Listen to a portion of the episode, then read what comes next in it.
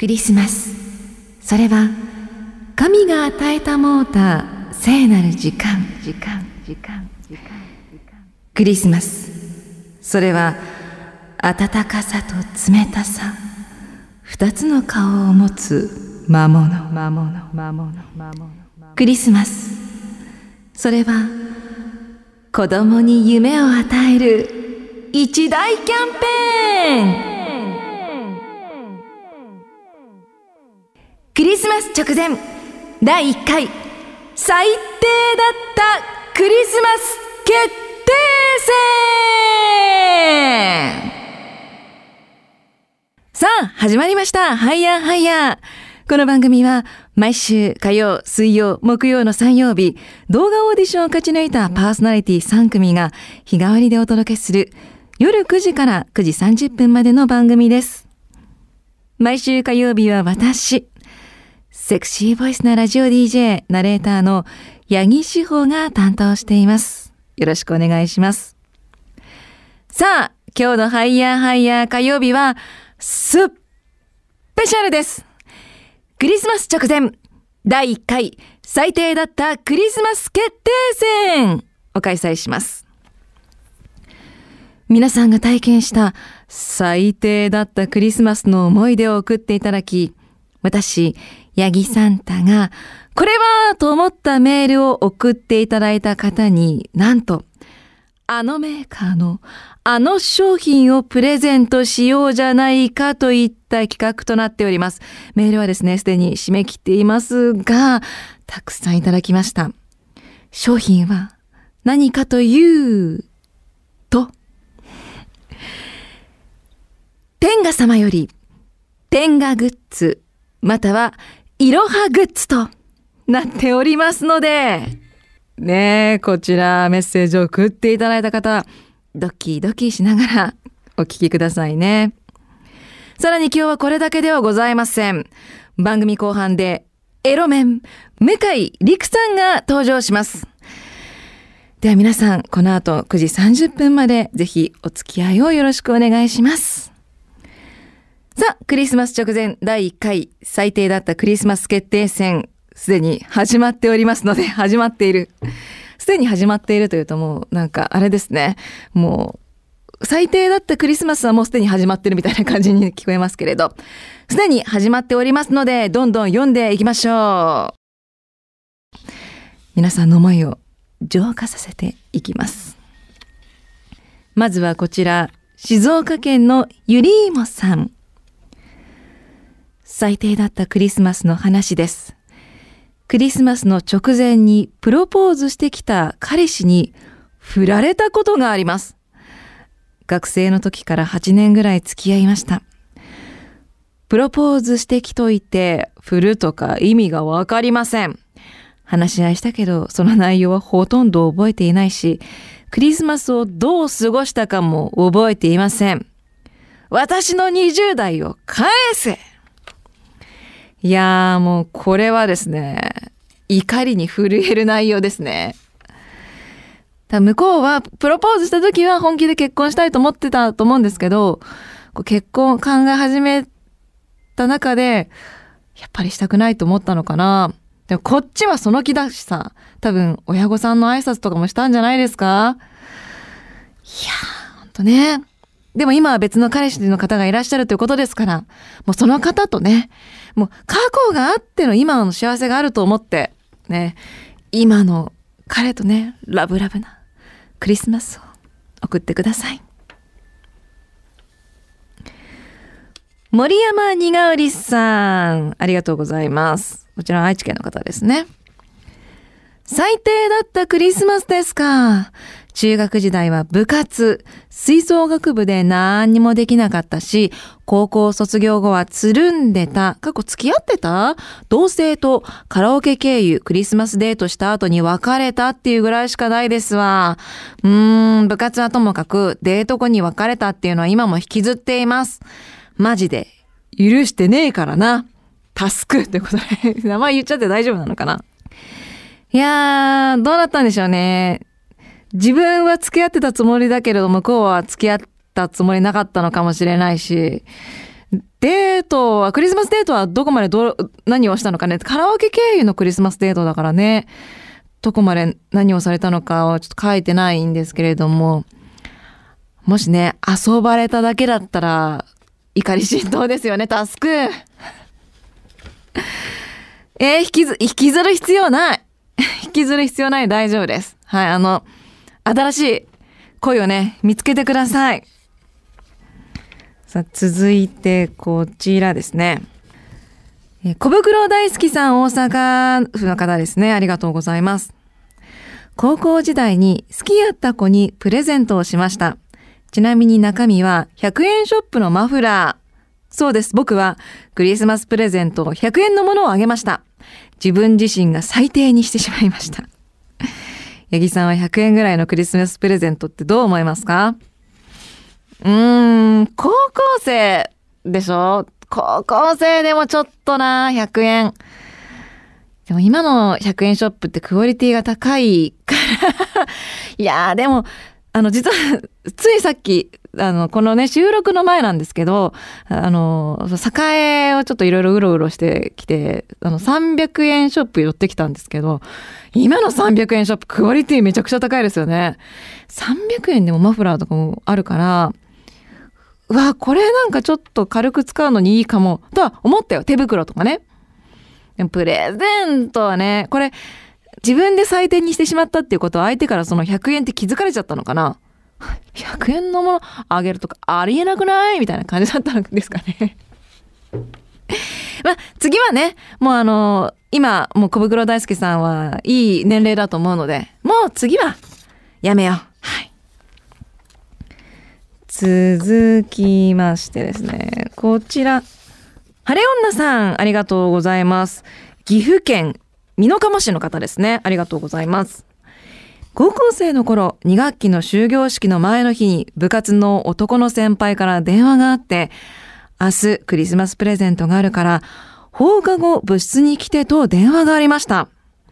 翌日同じ部の友達に聞いても、そんな電話なかったよと言われ、そこで初めて、これはあれだなと悟りました。あ、自分だけに連絡があったってことですね。しかもその先輩は全然好みじゃない先輩だったんです。いざ時間になり横ぐどりプレゼントを受け取り、教室に戻って開けたら、君を自分のものにしたいと書かれた、ちょっと気持ち悪いラブレターと、ワムのラストクリスマスが流れるオルゴールが、受け取ったイコール OK したと勘違いされ、次の日デートのお誘いの電話がありましたが、丁重にお断りしました。それ以来10年以上、ラストクリスマスはトラウマでした。あるんですよね。もう、聞けない曲ってありますよね。この恋愛の嫌なエピソードと結びついてしまって、あこの曲聴くと嫌な思い出蘇るから、もう、聞けないわっていうね。これ多分だいぶマイルドに書いてくださったと思うんですけれども、おそらくそのラブレター相当メッセージちょっとあの、でも送った男性からしたらね、あれだと思うんです。本気で好きを伝えたかったんだと思うんですけど、その中にナルシストが混じってしまったんでしょうね。こういう、なんか君を自分のものに、君を俺のものにしたい。ラースクリスマスでしょ I give you my heart でしょ そうか。あの、じゃあね、ラストクリスマスが、ラストクリスマスってしかもさ、あの、去年のクリスマスは良かったねっていう曲だから いろんな意味で結構失敗してるんですよね、この人ね では、晴れ女さんに、いろはグッズ、プレゼントいたしますおめでとうございます。ね。あの、ラストクリスマスが再び聴けるようになりますように あのグッズ楽しんでいただけたらと思います。続きましては、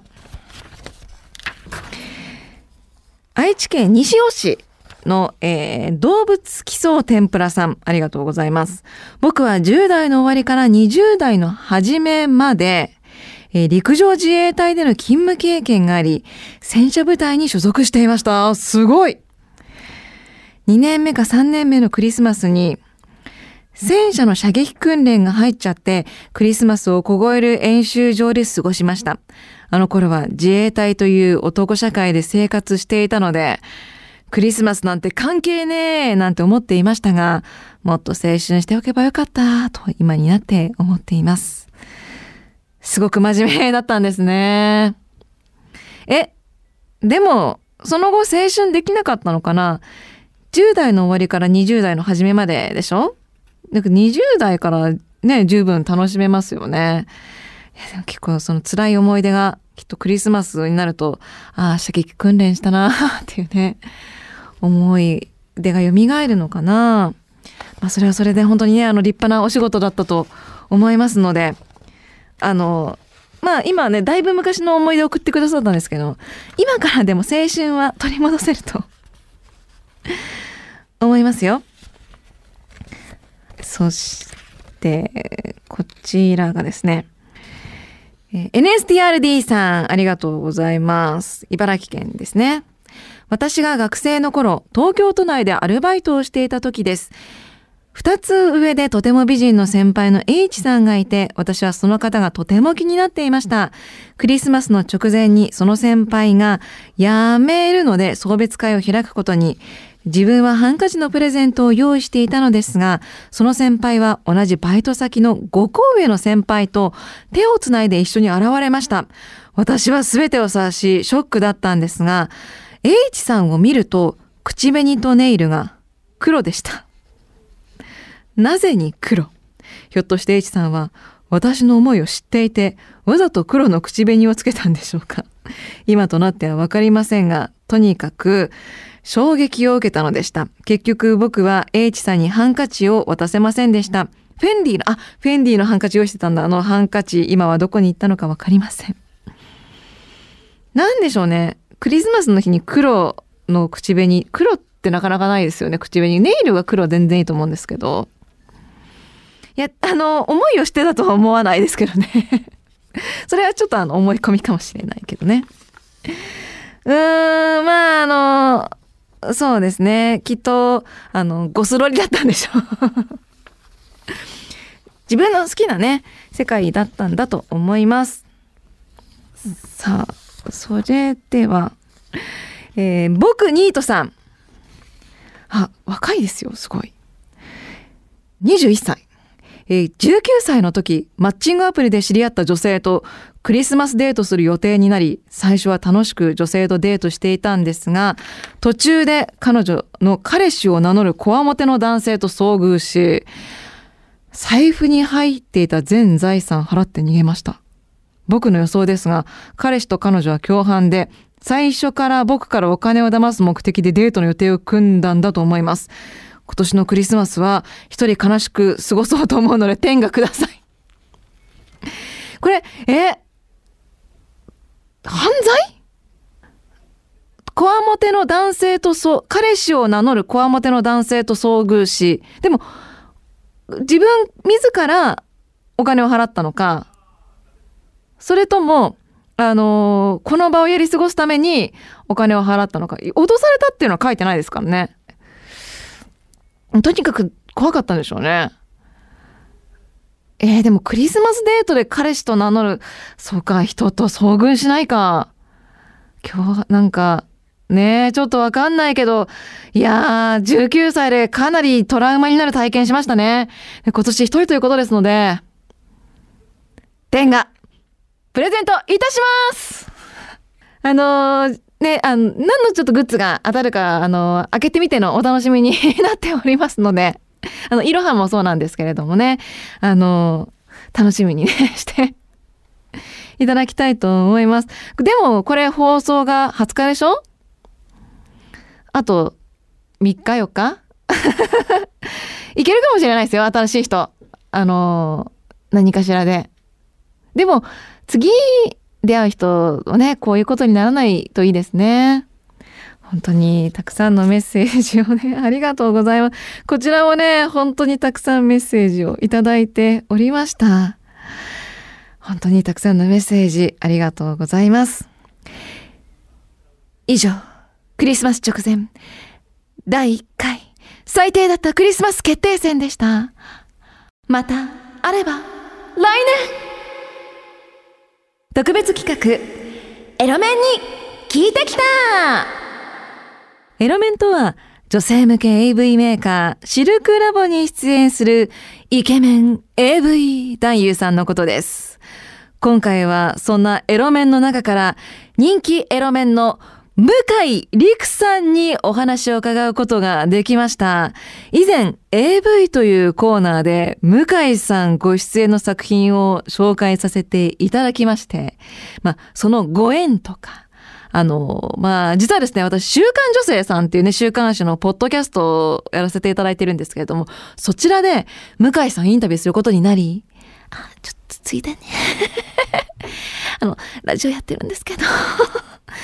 インタビュー撮っていいですか？って言って、あの、撮ってきました ね、ありがとうございます。で、今回ですね、向井さんには、まあ、あの、男性視点でね、セックスにとっての大切なこととか、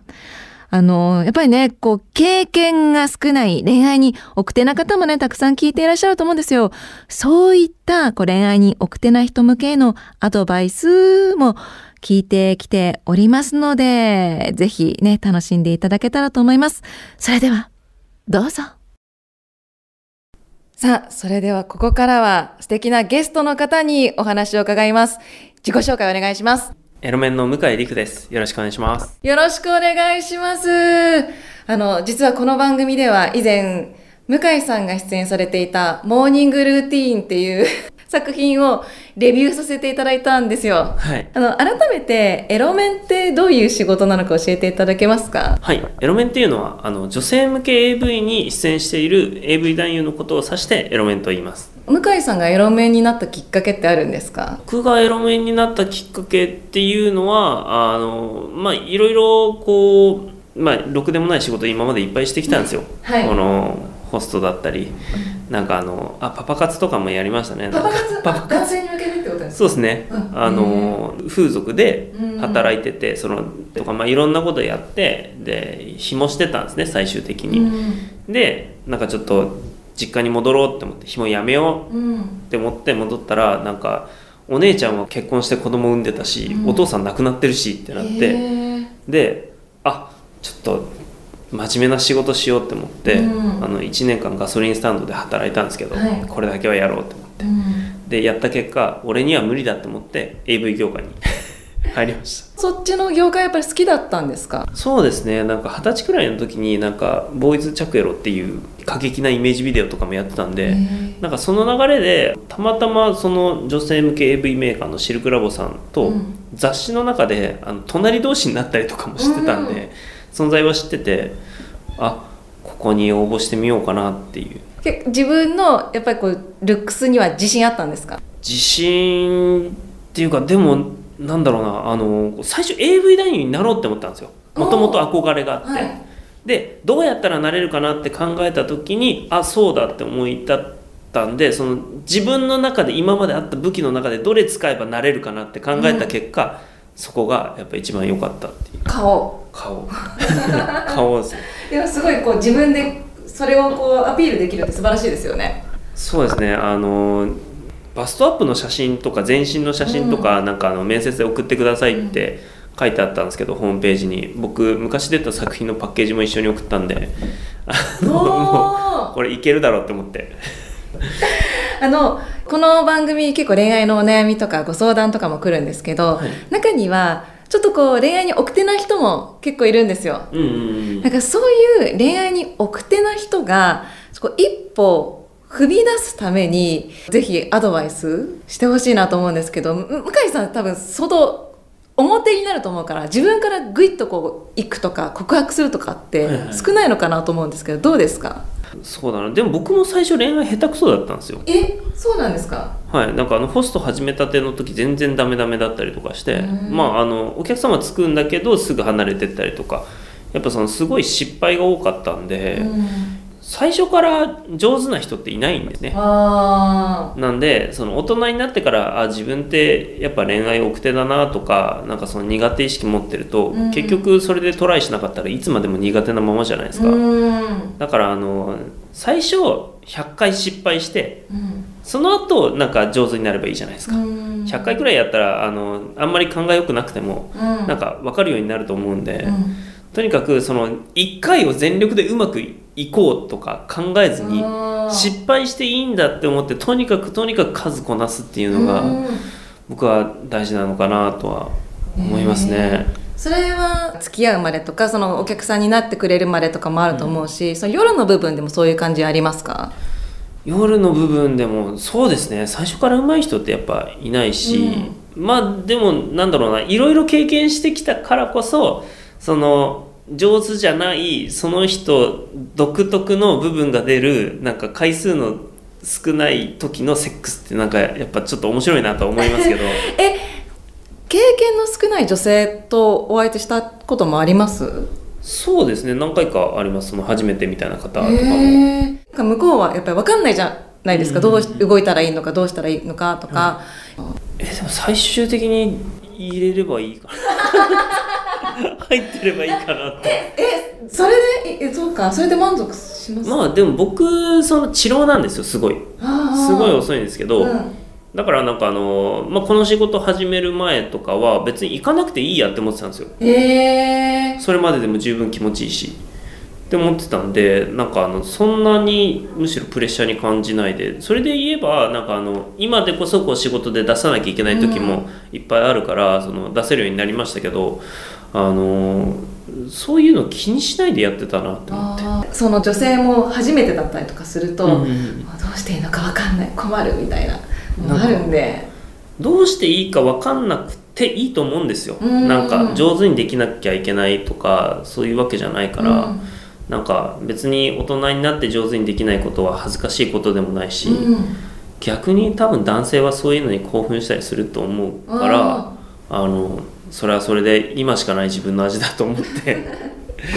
気にせずすればいいんじゃないかなって思いますね。経験がない少ないぎこちないのもまたよしみたいな。女性はそうですね。男性の場合はなんかあのまあいろいろ言われたりとかするかもしれないですけど、でも結局下手な時っていろいろ言われるから、うん。最初だけですよ。それ言われた時にそれを受け入れるってのも大事ですかね？そうですね。できる限りあのそういう時期を早く脱出するっていうんだったら、うん。あの女性にどうすればよかったかっていうのを、まあ、聞ける関係値だったらうん。聞くのもいいと思うし、あのなんなら男性は風俗いっぱいありますからね、うん。あの実際にどうするのがいいのかっていうのを、あのセカンドオピニオンじゃないですけど、、はい。ろんな子に聞けるじゃないですか。うん。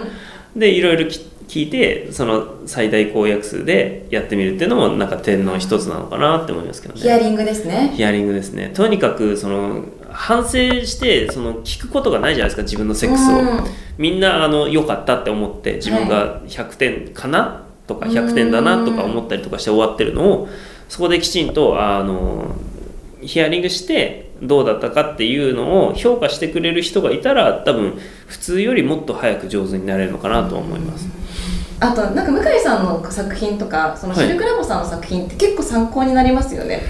割とそうですね。全部鵜呑みにしない方がいいとは思うんですけど自分が見ててあこれこの子気持ちよさそうだなって思ったことはちょっと試しでやってみるとうん。いいのかなって思うんですけどあのあまり奇抜なことを急にやると滑ったりもするんで、うん。自己責任で。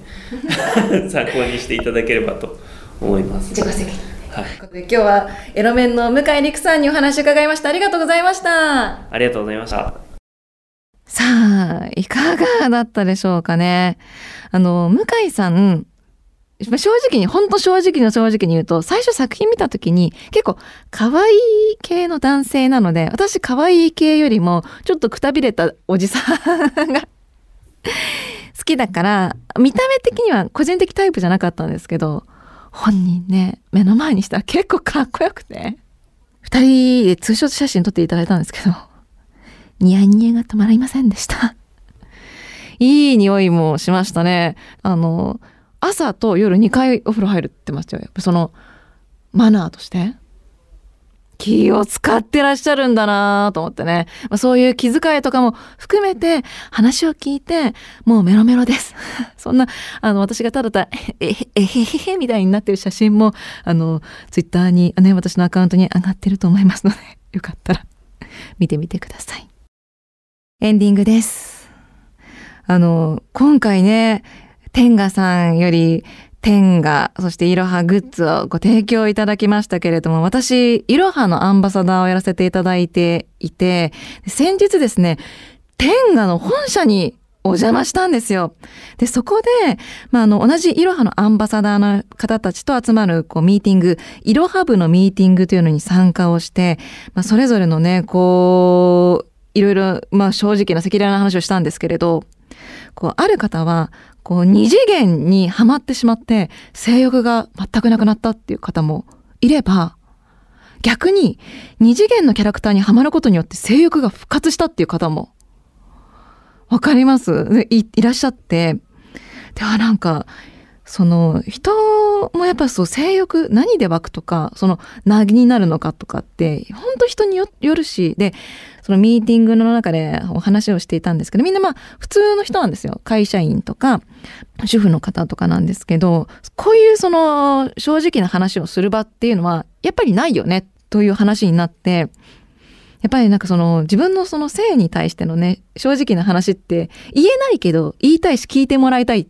部分ってやっぱりあるんだなと。で、イロハブのそのミーティングも結構盛り上がったので、なんかね、その皆さんの多分まだまだ言えていない、そういう自分自身の性のなんか悩みもあるし、こう、性癖的なものもきっとあると思うのでね、あの あと3ヶ月ちょっと皆さんのね、この番組の中で、こう、その思いを教えていただけたらなっていうふうに思っております。さあ、来週12月27日のハイヤーハイヤー火曜日は今年最後ということでお送りする企画が2022年を振り返ろう。えー、こちらの企画、皆さんが今年刺激的だった体験、もの、えー、こと、お世話になった男優、俳優などなど、エロにまつわる2022年の思い出を募集し、紹介していこうじゃないかという企画なんですが、はい、こちらもメール募集は終わっておりますので、申し訳ございません。まあね、あの、聞いてリアクションなど送っていただけると嬉しいです。あと、ツイッターとかね、つぶやいていただけたら嬉しいなと思います。明日のハイヤーハイヤーはお笑いコンビスナイパー祈祷のお二人が担当なんですが、なんとゲストにアホロートルのお二人がね、出ているということで、白くじちゃんね、この番組が前で申し訳ないとね思っております。はい。ね、アホロートルのお二人が登場する明日のハイヤーハイヤー水曜日もお楽しみに。ここまでのお相手は、セクシーボイスなラジオ DJ ナレーターの八木志保でした。次の夜まで。See you!